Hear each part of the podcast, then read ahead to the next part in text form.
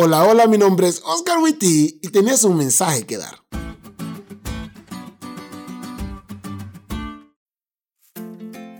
Actualmente vivo en una zona rural. Aquí el aire es más puro, las noches tienen más estrellas y la tierra produce de todo tipo de alimentos. Calabazas, tomate, chile, melones, lechugas, cebollas, nabos, ajo, granadas, naranjas, limones y gloria a Dios, sandías. Datos acerca del autor de este podcast. Al autor le encantan las sandías y está convencido que llegando al cielo, la primera fruta que el árbol de la vida va a dar será sandía. Obviamente.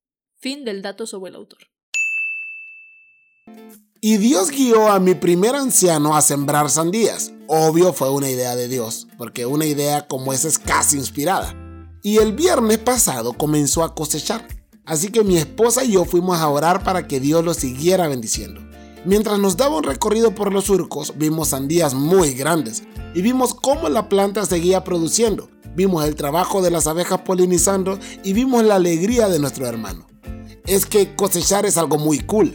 Todo el trabajo realizado encuentra sentido en la cosecha y en el libro del Apocalipsis no es la excepción.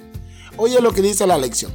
El simbolismo de la cosecha se usa en toda la Biblia para describir el regreso de Cristo.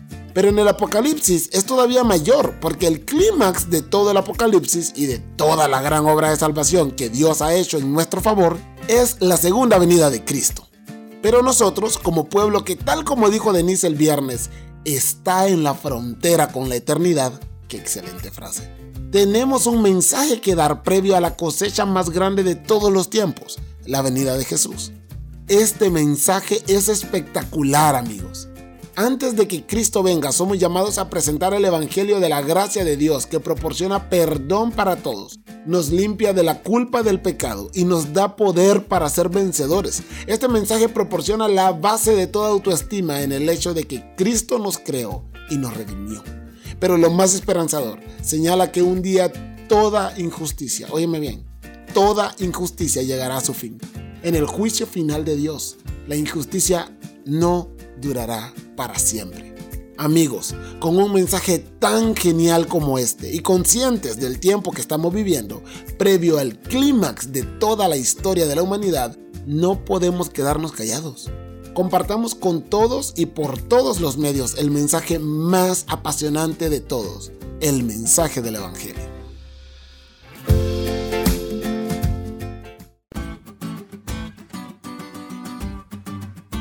¿Te diste cuenta lo cool que estuvo la lección? No te olvides de leerla y compartir este podcast con todos tus amigos. Es todo por hoy, pero mañana tendremos otra oportunidad de estudiar juntos.